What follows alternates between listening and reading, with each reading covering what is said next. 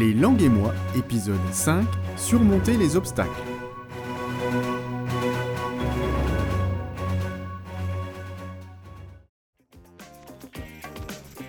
Bienvenue pour ce cinquième épisode des langues et moi. Aujourd'hui, je vais te parler des principaux obstacles que tu pourras rencontrer lors de ton apprentissage. Nous allons voir ensemble comment les surmonter. Le premier obstacle, et sans doute le plus courant, c'est de ne pas savoir par où commencer. Le bon moyen de surmonter cet obstacle, c'est de faire un bilan de tes compétences dans la langue que tu souhaites apprendre. Tu peux le faire auprès d'un organisme de formation ou simplement en faisant des tests sur Internet ou dans des livres d'apprentissage. Une fois ton niveau éclairci, définis des objectifs. Une fois ton objectif défini, tu pourras voir quel type d'apprentissage te convient le mieux et ainsi opter pour une formation ou alors t'auto-former. Le deuxième obstacle, c'est d'en faire trop ou alors d'en faire trop peu. C'est parfois ce qui arrive lorsqu'on débute une formation. Tu peux en faire trop, être surmotivé, c'est pas forcément une bonne chose. L'apprentissage d'une langue est une course de fond et pas un sprint. Alors pense à bien planifier ton travail et surtout pense à bien le quantifier.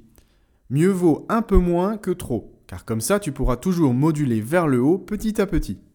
Attention, au contraire, en faire trop peu ne te fera pas progresser et tu risques d'abandonner très vite. Alors essaye de te fixer une quantité de travail réaliste et réalisable. L'obstacle suivant, c'est d'être trop impatient. Par exemple, tu regardes une série en VOST depuis un mois, mais tu continues à lire obstinément les sous-titres en français. Pas de panique.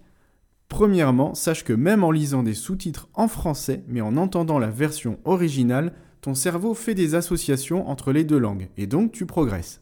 Ensuite, si tu es débutant, rien ne sert d'écouter des passages trop longs. Si tu regardes Le Seigneur des Anneaux version longue en anglais, tu risques d'avoir un sacré mal de tête. Pareil pour des épisodes de série qui durent tout de même de 20 à 40 minutes.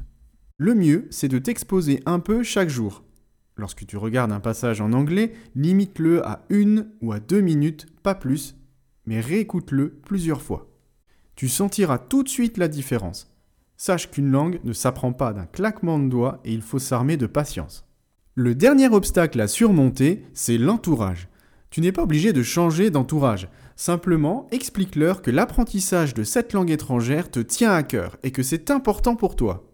En effet, autour de toi, tu trouveras toujours la personne naturellement douée qui te fera douter de tes capacités, ou alors la personne moqueuse qui te fera te sentir ridicule, ou encore la personne négative qui mettra ta motivation à rude épreuve. N'oublie pas que les autres doivent être là pour te pousser et pas pour t'enfoncer. Idem si tu suis des cours ou une formation, le formateur ou la formatrice doit être là pour te booster. Voilà pour les principaux obstacles et comment les surmonter. N'oublie pas qu'ils font partie de ton apprentissage et surtout qu'ils ne sont pas insurmontables. Sur ce, je te souhaite un bon apprentissage et je te dis à la prochaine sur les langues et moi.